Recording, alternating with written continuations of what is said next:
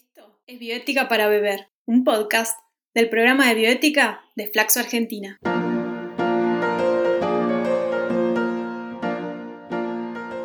Porque queremos hacer que la bioética sea digerible como un líquido, cotidiana como la bebida y que se charle en compañía de algún brebaje.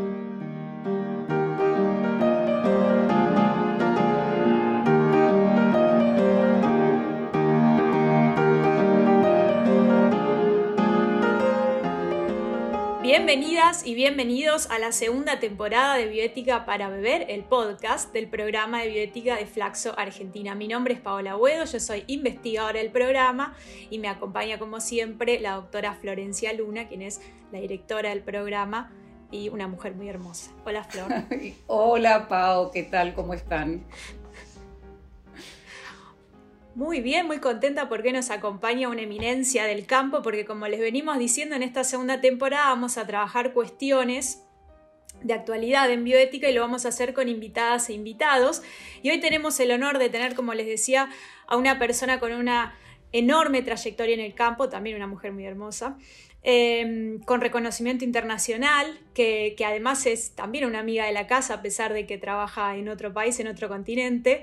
Eh, así que Flor, te invito a presentar a nuestra invitada de hoy. Exactamente, María Casado es eh, no solo una eminencia, sino también una amiga muy querida con la cual hemos hecho varias cosas, ya les vamos a contar. Pero primero, para quienes no la conocen todavía, ella es la creadora del Observatorio de Bioética y Derecho de la Universidad de Barcelona, ha desarrollado un montón de actividades allí, es la titular de la cátedra UNESCO y además eh, somos las dos codirectoras de la revista de Bioética y Derecho, que es como la, la fusión con nuestra vieja perspectivas bioéticas. Así que con María nos unen muchos años de trabajo conjunto, ¿no, María? Sí, muchos años. Tuve la fortuna de conocer a Florencia Luna en Buenos Aires hace mucho y después nos hemos encontrado a lo largo de la vida académica y personal mucho. A mí me parece muy grato cuando uno consigue una amistad sólida a través de eh, haber empezado por razones profesionales. Es decir, no es que trabajamos juntas porque somos amigas, sino que empezamos a hacer cosas juntas y nos volvimos amigas.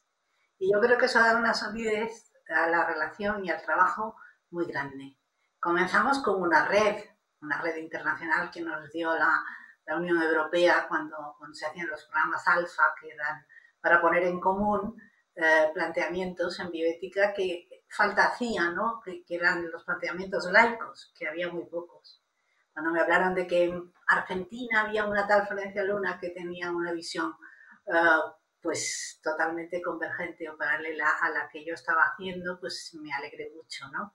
Porque realmente el, el grupo confesional es muy potente, tiene mucha capacidad de presión, de medios, tiene fondos y cuando enarbolas la bandera del laicismo y decir que, que, esto no se resuelve, los conflictos bioéticos no se resuelven con dogmas religiosos, sino con argumentación, con conocimiento científico, con acuerdos en derechos, pues eh, en aquel momento era, era poco común. ¿no? Hoy día ya todo el mundo habla de derechos humanos en este sentido. Otra cosa es que entiendan por, por ese marco, ¿no? que se puede entender cosas muy diversas pero sí, la verdad es que ha sido un largo recorrido, ¿no? Ya a mi edad se puede hablar así, ¿no? De un muy largo recorrido grato en el que hemos hecho, yo creo, cosas novedosas e interesantes. Sí, y hablando de derechos, eh, también hace muy poco organizamos un webinario juntas a raíz de, eh, la, de la revocación del fallo de Roe versus Wade con Ruth McLean, es decir, eh, juntos, eh, eh, juntas las tres en, todo este planteo y otras profesoras invitadas, por supuesto, ¿no? Pero que habla de esta preocupación que siempre nos mantuvo. Pero bueno, ahora María también estás trabajando en otros temas mucho más, bueno, no sé si más actuales, porque todo el tema de eh, Roe versus Wade y lo que está pasando en Estados Unidos y el impacto que pueda llegar a tener, eh, por ejemplo, en Latinoamérica, es algo súper actual. Pero como hace muchos años, en, justamente en la revista Perspectivas Bioéticas, planteábamos con otra de las autoras que entrevistamos, que es la doctora Salles, ahí escribimos un artículo sobre problemas sexys y aburridos en la bioética. El del aborto es un problema quizás de los aburridos, que sí se reitera, da vueltas, pero también hay problemas sexys, como este de las tecnologías convergentes, ¿no? Paola, quizás. Sí, por eso nos interesaba charlar con María, porque como, como, como eh, decías vos, Flor, María hace muchos años que viene trabajando este tema. Em, hace muy poquito también eh, publicó libros al respecto, entonces queríamos que nos cuente, que le cuente a la audiencia del podcast, digamos, qué son las tecnologías convergentes y después vamos a abordar en qué conflictos éticos presentan. Eh, bueno, mm, un inciso antes. Yo creo que los temas aburridos que Florencia ha, dicho, por ejemplo, el aborto o la eutanasia, yo más bien diría que son temas clásicos en los cuales el problema que tenemos es que todos los argumentos ya los pusimos sobre la mesa. Ahora falta una cuestión de voluntad política, ¿no? Para, para realizarlos. Por eso es tan importante la relación entre, entre bioética, política, derecho y, la necesidad de apoyo social a, las cosas, ¿no? Meramente la reflexión ética que, ya está hecha, es decir, es que hemos dicho todo lo que se podía decir, la cantidad de libros que se han escrito y que hemos escrito sobre esos temas. Entonces, bueno, sí, claro, ya una quedaba un poco cansada de volver a hablar del aborto, aunque ahora resulta que se hace absolutamente necesario, no solo en Latinoamérica, en, España también. La, fuerza que tienen los partidos conservadores, uno de los caballos de batalla siempre son los logros del feminismo, es evidente, es lo que parece molestarles más. Y, muchas veces es importante darse cuenta de que eh, un retroceso en estas materias se plantea y, no sé si, cómo decir para, para, que se entienda bien, pero lo que sucede muchas veces es que esto funciona como tapadero de recortes de otros derechos. Claro, te ponen un problema tan grave como el retroceso en el, en el aborto, la posibilidad de decidir eh, cuestiones que tienen que ver con la salud sexual y reproductiva, que la gente pues, pues nos focalizamos en eso y mientras tanto te recortan derechos sociales, eh, en fin, eh, yo creo que es un tema que nunca vamos a... En bioética siempre, como ha dicho antes Florencia, hay que volver a la página 1, ¿no? Nunca se dan las cosas por hechas. Pero sí es verdad, hubo un momento en que yo ya pensaba que, al menos en Europa, eh, todos estos temas tan clásicos los teníamos claros. Y entonces me interesaron otros temas.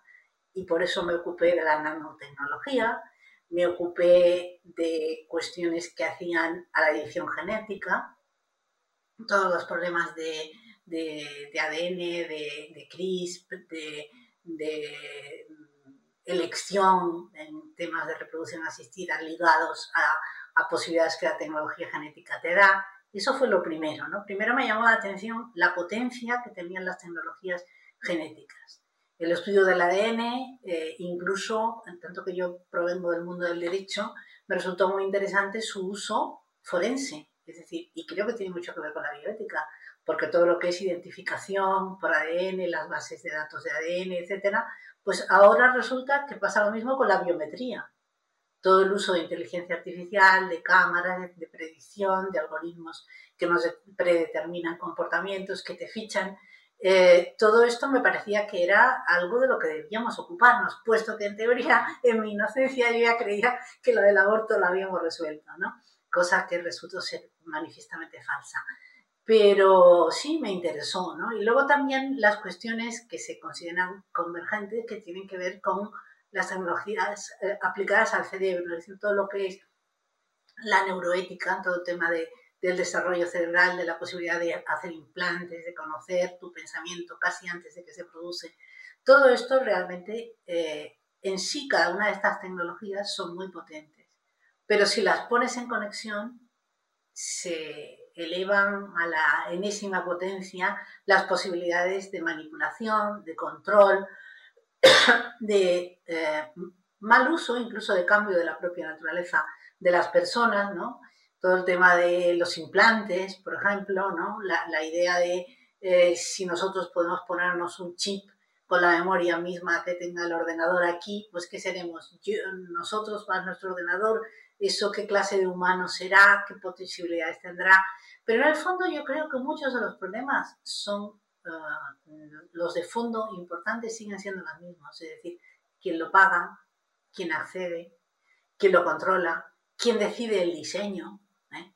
Yo mm, hablaba muchas veces con mm, colegas de psiquiatría que me decían, pero mira, desengáñate, hoy día sabemos con cuántos gramos de tal o miligramos o, micro, micro, micro, nanogramos de, de, sustancias cambiamos el carácter de las personas, cambiamos las posibilidades que hacen. El problema es el diseño, dígame cómo lo quiere, quién decide cómo lo quiere. ¿eh? Todo esto es algo muy importante. Y para mí también es muy importante la cuestión de los datos, que tiene también que ver con la identidad de las personas, por un lado, y por otro lado, con el control. Yo creo que ambas cosas son cuestiones bioéticas y cuestiones que atañen a derechos de primer nivel, ¿no?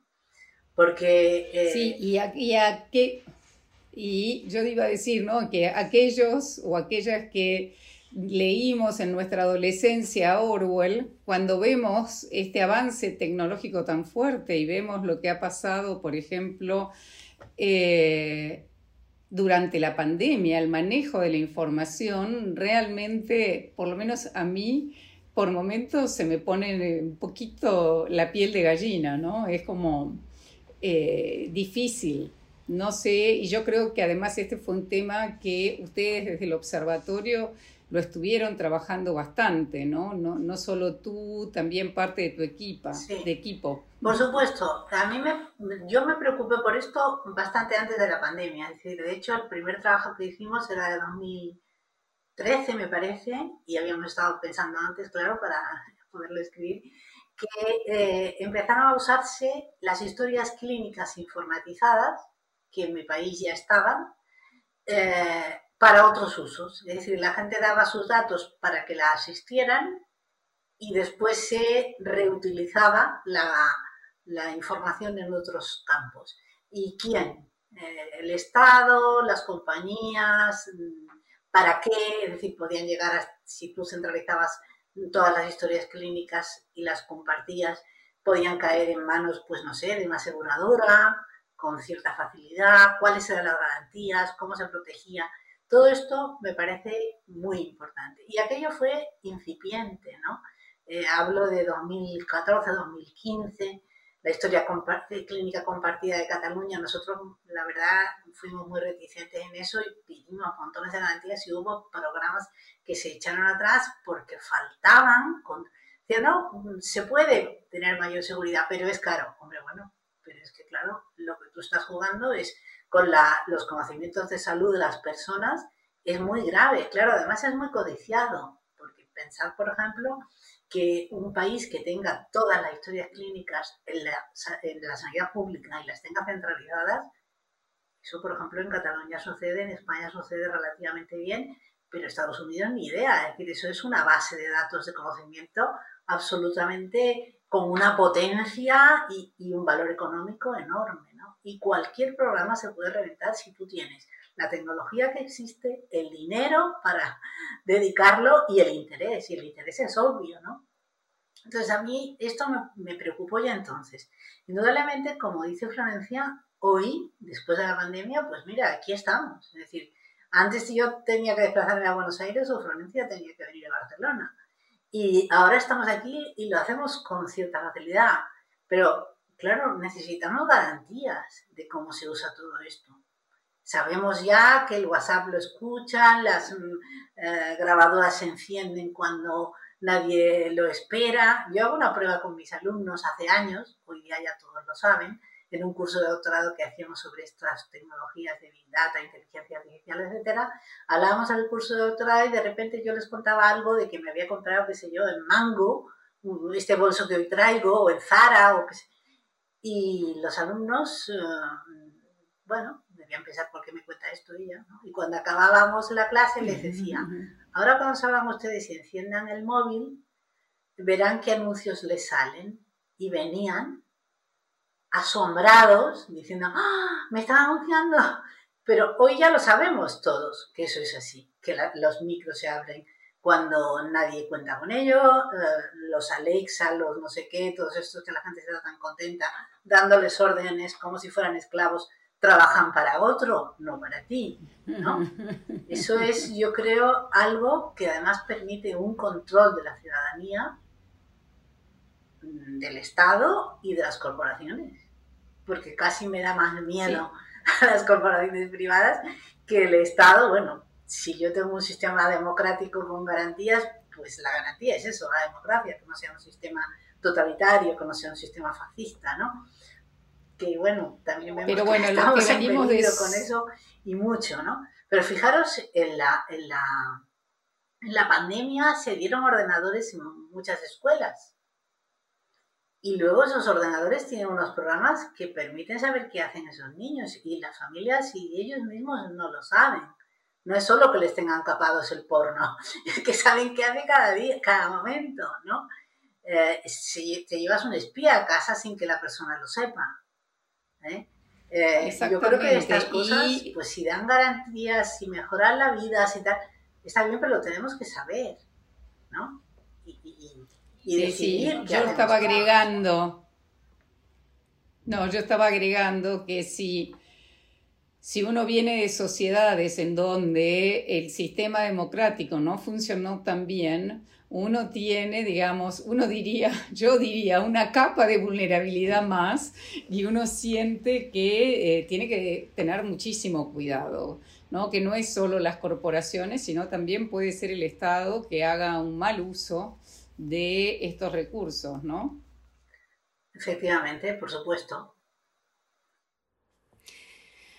Sí, pero yo a eso le agregaría, pensando en lo que, en lo que está diciendo María, que en realidad la mayor cantidad de datos, sobre todo los datos que usamos en, los dispositivos electrónicos, son de las corporaciones privadas. Y, y, cuando decimos las corporaciones privadas, en realidad estamos pensando en dos o tres, que encima hay un completo oligopolio de eso. Entonces, es muy difícil plantear esas preguntas de corte ético, de quién controla, cómo controla, cuando en realidad son tres o cuatro empresas que tienen muchísimo más poder que muchísimos países o estados y que, digamos, ya el, desbalance, la diferencia de poder es tan grande que me pregunto si será posible en algún momento poder llegar a, una regulación posible. María, ¿qué, qué opinas de eso? Yo opino que hay un problema que tiene que ver con el sistema económico que tenemos. Es decir, los estados están en manos de eh, multinacionales que tienen mucho más presupuesto que muchos estados, lo sabemos, y son capaces de saltarse las regulaciones. Nosotros lo vemos, es decir, dónde van a los países que, tienen menos impuestos. ¿eh? Pero luego la ciudadanía muchas veces no se da cuenta, porque dice, van a, cobrar más impuestos a los ricos. Pero no estamos hablando de los medianamente que tienen un pasar, estamos hablando de las grandes fortunas, que son las que evaden, que son las que no pagan impuestos, que nada que ver con lo que tiene una persona que tiene un sueldo o que tiene un trabajo como autónomo y le cobran unos impuestos. Nada que ver, pero no sé por qué la gente en esto, pero la Unión Europea ha, tratado y no, y no, no consigue tener, bueno, desde luego tenemos un sistema mejor y más garantista que, que cuando se mandan datos a Estados Unidos, pero una cuestión que me parece importante muchas veces preguntarnos dónde están esos servidores, quién controla físicamente esos servidores porque yo sí tengo un sistema de protección de datos europeo que es estricto eh, y luego se envían a Estados Unidos, pues de qué me sirve, ¿no? Y estoy dando autorizaciones a, que se lleven los datos a Estados Unidos, pues entonces de qué me vale. ¿eh? El otro día nosotros teníamos un, un, seminario que está online y lo puede quien quiera o escuchar el día 21 con la Agencia Española de Protección de Datos en temas de investigación, ¿no? Claro, es, es un campo muy importante. ¿eh? ¿Quiénes manejan todos esos datos de investigación? ¿A dónde van y qué empresas también intervienen? Pero fíjense una cosa, yo, creo que es importante darse cuenta de que el control es o, es un control de la sociedad activamente implicada o no existe. Porque los lobbies son muy poderosos. ¿eh? Si uno mira el dinero que invierten en lobbies ante la Unión, en Bruselas, por ejemplo, no, las farmacéuticas, por supuesto, el automóvil, por supuesto, las industrias alimentarias. ¿eh? Claro, si, si las, las leyes se hacen a la medida de los lobbies, tenemos un problema grave. El ciudadano común queda pues como un mero peón de intercambio, como una ficha. A ver qué le, podemos, qué le podemos sacar de todo esto. Entonces, claro, si es grave el, tema del uso de los datos y del control, si eso lo repotencias con inteligencia artificial, con uh, posibilidades de manipulación del cerebro humano, con uh, mm, modificaciones eh, genéticas que hoy día son muy eficaces. Es decir, no es como antes que decíamos la terapia génica funciona o no funciona, los genes se insertan de manera aleatoria. Ahora no. Entonces, bueno, toda esa discusión, por eso pienso yo que es muy importante que la ciudadanía se dé cuenta de que la discusión bioética tiene que ir desde el inicio del problema. Desde el inicio. Eh, no después que ya lo tenemos, porque claro, cuando ya lo tenemos, hay una especie de imperativo tecnológico que hace que, que, las cosas, sobre todo si tienen rendimiento económico para algunos que tienen poder, y eso es lo que, lo que nos está sucediendo. Entonces, a mí, por ejemplo, me preocupan hoy día en bioética muchísimo las cuestiones que tienen que ver con el sistema socioeconómico, con el sistema político, que nos hemos creído ese liberalismo de que tú tienes lo que mereces, ¿eh? Que, que, los americanos nos han influido a todos los países y, y que los que teníamos una tradición distinta, más basada al menos no digo yo que quizás en la práctica pues haya defectos, pero en la teoría más basada en la persona, en la dignidad, no, no en el lucro, en el eh, ser mm, mm, lo, que, lo que hace siempre es ir a más y bueno, óyeme, es que eh, tenemos que replantearnos todo esto. De hecho, la pandemia está eh, haciendo que mucha gente se lo replantee. Estamos hablando de la gran dimisión, de gente que deja los trabajos por el grado de explotación y falta de vida que se tiene. Pero es que hoy día todo tiene precio y, todo está en el mercado. Y, hay justificaciones éticas a medida de gurús que, que justifican cualquier cosa. Yo a veces me quedo sorprendida. Compañeros míos, profesores de gran prestigio, catedráticos de ética, que han sido emblemáticos hace 20 años y que las cosas que les escuchamos decir hoy, no, mis hermanos, no lo sé cómo ha podido suceder todo esto, ¿no? La manipulación del pensamiento de las personas, o sea, todo lo que estamos hablando de, de las noticias que son manifiestamente falsas y que circulan y circulan y circulan. ¿Eh? Claro, si la gente no es capaz de leer más que el titular, yo creo que me he salido un poco del tema, pero me parece importante. O sea, incluso, incluso hoy día los eh. periodistas te dicen, no, yo es que he estado mirando en el móvil las noticias. Digo, ¿qué está mirando? Los titulares. Los titulares los pone el jefe de, de, redacción, que no tiene nada que ver con el que ha hecho la noticia, que a lo mejor no tiene nada que ver, que, que se pone más amarillo para que la gente le llame la atención y clique y entre ahí. Después a lo mejor lo que está puesto dentro está súper correcto pero el titular, si la gente solo lee los titulares, bueno, yo he llegado al convencimiento de que muchísimos de mis alumnos no, no son capaces de leer frases de más de tres rayas. No, y además lo que uno también... a eso... Ah, perdón, yo quería recalcar, ¿no? Uno lo que ve es que hay una tendencia a volcar este tipo de sistema de lectura, de aprendizaje, etcétera, a toda la forma de, enseñanza. Entonces, cuando uno, por ejemplo, tiene una maestría y le dicen, ah, no, no, pero los videos tienen que ser muy cortos, bueno, a ver, están haciendo una maestría, no, no se trata de un TikTok o eh, algún mensaje en no sé qué red tienen que poder tener esta capacidad de análisis, de reflexión, de lectura, que vemos que se, que se va perdiendo cada, cada vez más y terminamos con mensajes muy simplistas de blanco-negro y creo que también hablan de, de, cómo se ve el mundo hoy, ¿no? En general. Sí, hay, eh, hay una, una, cuestión que hemos estado hablando del, del, de la manipulación del pensamiento y de los datos y de la anticipación y de la inteligencia artificial en los algoritmos desde el punto de vista del control. Yo creo que también tiene que ver muchísimo con cómo se manipula el pensamiento de las personas y se accede a la intimidad en la que no hay ni tiempo para que las personas generen su propio pensamiento. Porque la inmediatez tan absoluta en la que estamos hace que la reflexión no sea posible. Es decir, eh, eh, en sociedades muy primitivas en las que es mera supervivencia, la reflexión no es posible porque se ha de sobrevivir. O sea, es, eh, la pobreza extrema no te deja tiempo para filosofar, pero hoy día es que lo hacemos todo tan deprisa y tan corto. Claro, usted me tiene que decir en cinco páginas. Bueno, pues mire, es que no sé si voy a poder en diez líneas hacer una reflexión. No, pero es que si no, no lo leen.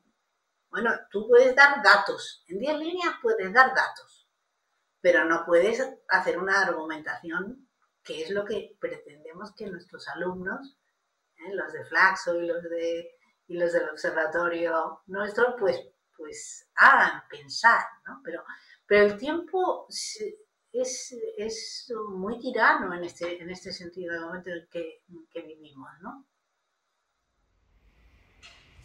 Paola, ibas sí, creo que tiene que ver con un poco lo que decías, eh, lo que decías María de la, de la lógica mercantilista en el que está en el que está cada proceso vital está inmerso en eso, entonces parece que no se puede perder tiempo, pero no queda claro para usarlo después en qué, ¿no?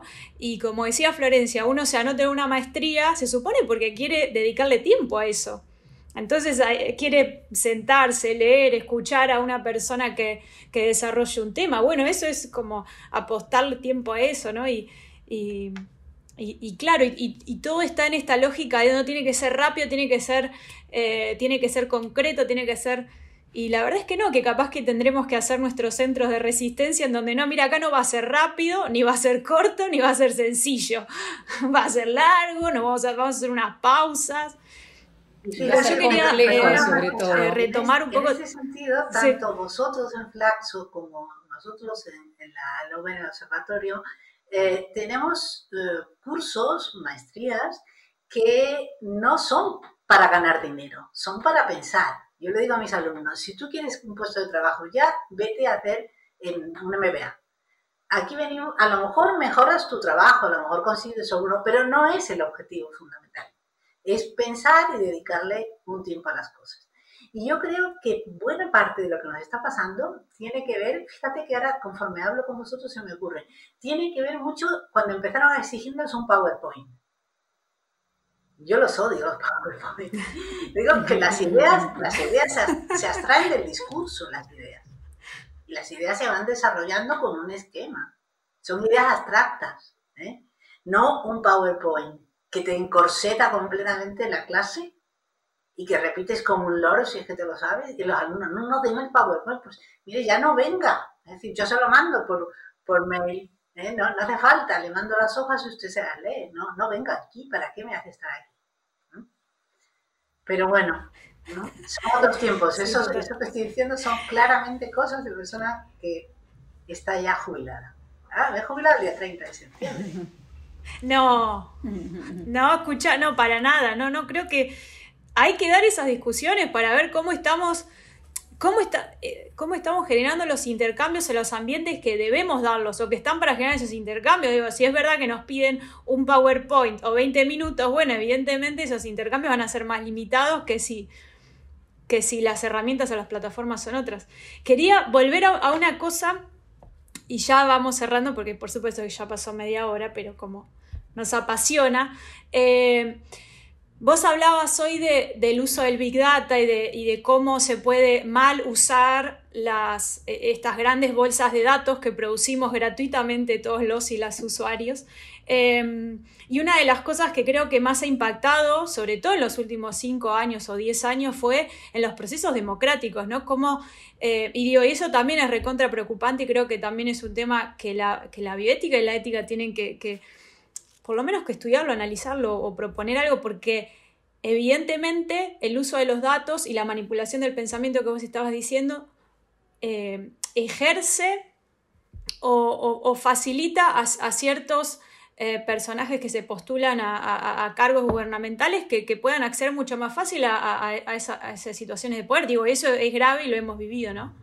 Sí, sí, claro, pero eso es precisamente porque en las herramientas que usamos cada día, pues les suministran información y ellos se inventan los mensajes de acuerdo a quién los va a recibir de la manera que, sabemos, ¿no? Eso, eso es así, es, un, es algo que, que va más deprisa, igual que se ha quedado corto todo lo que era antes, muchas garantías se las eh, dábamos a los partidos políticos. Hoy día, pues es una cosa que queda completamente arcaica, creo yo, ¿no? O creo que, nos falta eh, ser capaces de, de avanzarlos a todo esto, porque además cuando hay personas que ponen de manifiesto lo que está pasando, lo primero es que no te lo crees. La gente no se lo cree, que sea tan poderosa la herramienta. Hace falta estudiar y conocer, haber hablado mucho con informáticos y con gente que se dedique a estos temas para comprender qué es lo que pasa y cómo puede manipularse. Es un ejercicio, igual que lo fue en los tiempos de la,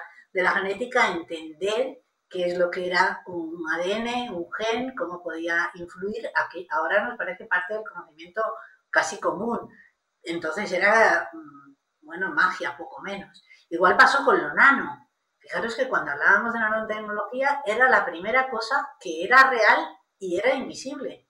Antes cuando había cosas invisibles era el espíritu, la mística, la magia. Ahora no, eran unas herramientas pequeñitas que cabían más, en algo mucho más pequeño que la cabeza de un alfiler y que permitían mm, eh, acumular información o, hacer cosas que, antes estaban completamente fuera de nuestro alcance.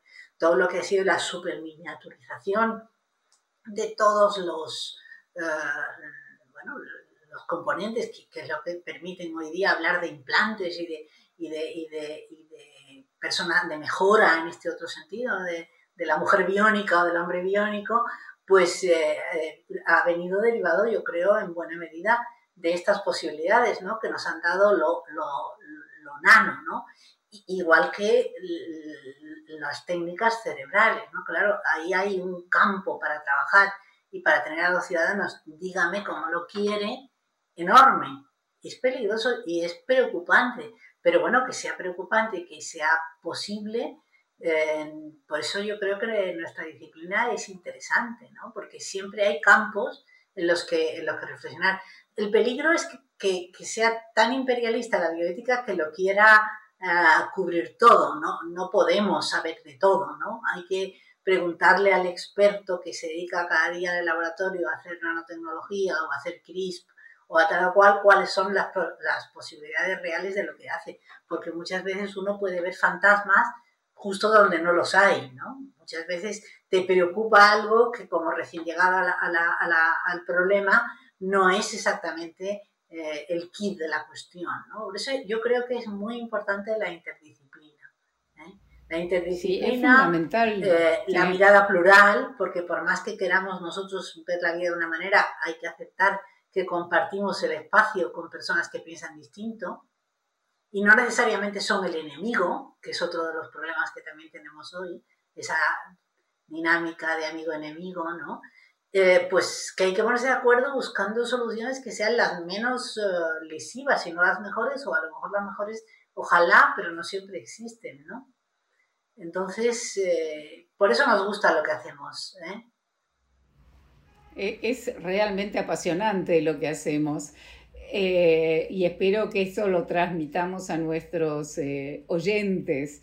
Eh, y lo que recién señalabas es fundamental, ¿no? Pensar a la bioética como una ética aplicada en un diálogo, pero en un diálogo en serio, ¿no? Con las otras disciplinas, algo que a veces uno no lo ve tan claro en, algunas de las corrientes o las formas de, hacer bioética y mucho menos en la realidad, como también ustedes planteaban hace un ratito, ¿no? Cuando uno ve estos discursos simplistas de blanco y negro, rápidos, que bueno, justamente no permiten capturar la especificidad, pero también la complejidad que tienen las cosas, ¿no?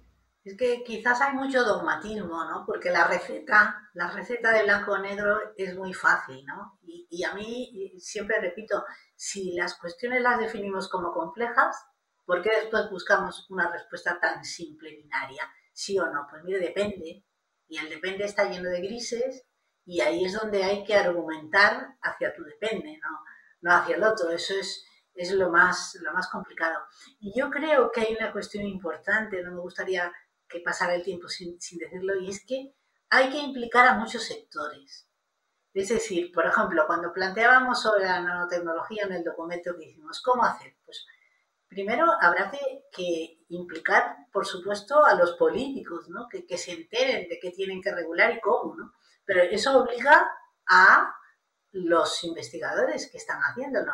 ¿Cuáles son los riesgos laborales, por ejemplo? ¿Cuáles son los riesgos de hacer tal o cual cosa? Yo no lo sé tienen que explicármelo. Entonces la sociedad tiene que estar ahí detrás.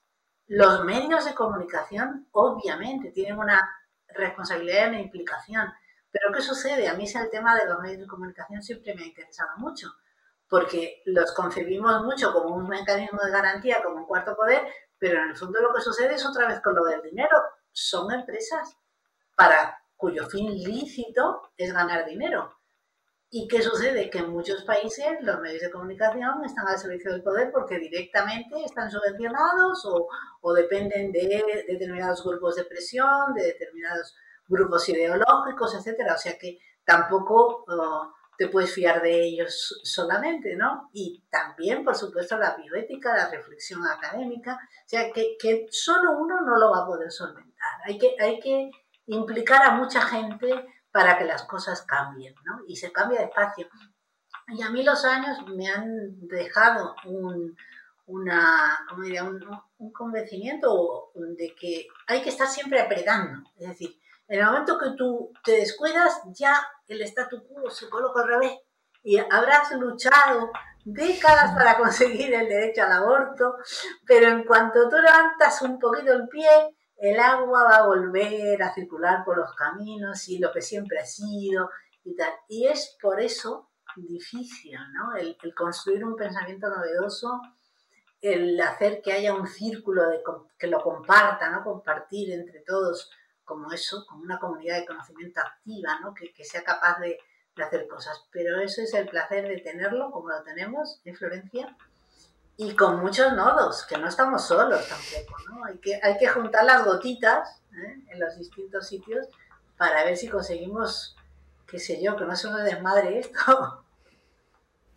Sí, es tal cual. Mira, eh, todo lo que decías, María, me hace acordar a cuando hablábamos, bueno, de la importancia de la deliberación y de pensar, de reflexionar, e inmediatamente te piden el checklist la famosa lista de chequeo que es justamente lo opuesto. Digamos, yo lo que quiero es que puedas pensar y ver, pero no, digamos, siempre se va a lo, a lo más fácil, a lo simple, a lo supuestamente práctico, y, eh, ahí, eh, bueno, algunos creo quedan entrampados. Pero bueno, como decía Paola, creo que ya estamos excediéndonos de nuestro tiempo habitual. No sé si querías eh, redondear con algo, Paola, María.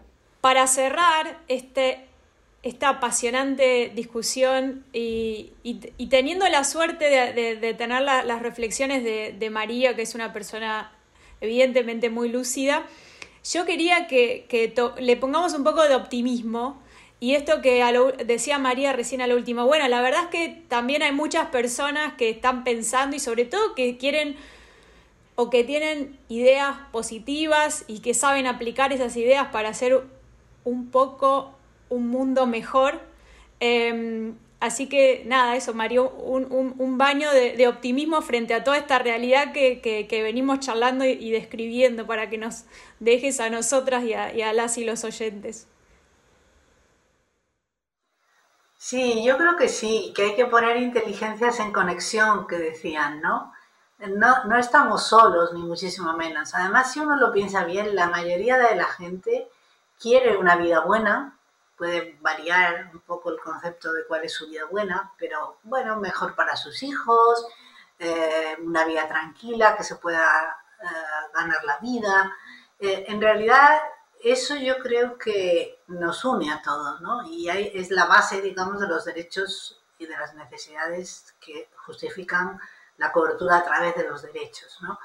Eh, lo que no podemos olvidar, ¿no? Las responsabilidades que tenemos los que también tenemos más sobre los que están peor.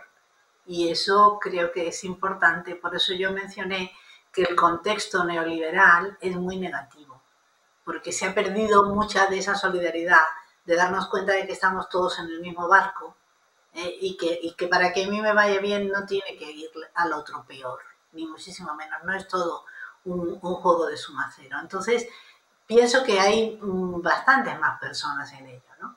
Lo que pasa es que su poder es menor y el acceso a los medios es menor.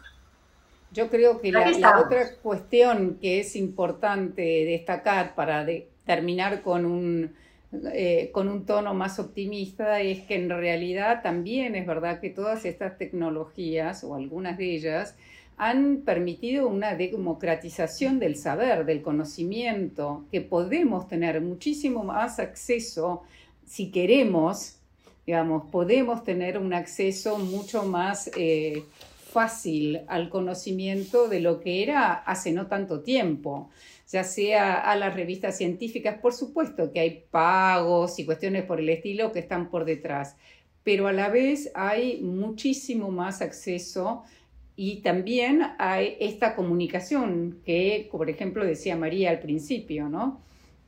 Que podamos hacer este podcast desde dos continentes eh, sin problemas. Eh, son cuestiones eh, que se pueden valorar positivamente. Lo que pasa que, como la bioética nos ha mostrado a lo largo de, de su recorrido, es que muchas de estas cuestiones generan perplejidad, generan problemas, generan nuevos desafíos y bueno, la, necesidad de establecer límites y eso es lo que, a lo que uno también tiene que apuntar. Sí, pienso que sí, pienso que sí. El problema es que el límite eh, en cuestiones tan globales es más difícil de hacerlo cumplir. ¿Eh? Entonces es el convencimiento de las personas el que, y la presión la que ha de hacer que las cosas funcionen mejor. Eh, y, realmente yo creo que, cada uno de nosotros tiene la posibilidad de acceder a, muchísimas cosas. La cosa es que quiera, tampoco todo el mundo tiene por qué querer, es decir, no es obligado, ¿no? Pero quizás también nos... Eh, el contexto hace que las personas prefieran ponerse una película de Netflix a leerse eh, un texto, qué sé yo, de la Bueno, María, muchísimas gracias por, estos minutos, unos cuantos minutos, por suerte, de, intercambio, de reflexión, de debate. Esperamos volver a encontrarnos pronto. Eh, gracias una vez más, gracias Flor, gracias Vicky y nos vemos la próxima, los esperamos acá en el podcast. Gracias a vosotros, un verdadero placer. Gracias, gracias María por, por, estos, eh, por estos cuantos minutos de charla. Interesantísimo. Un beso grande. Chao, chao.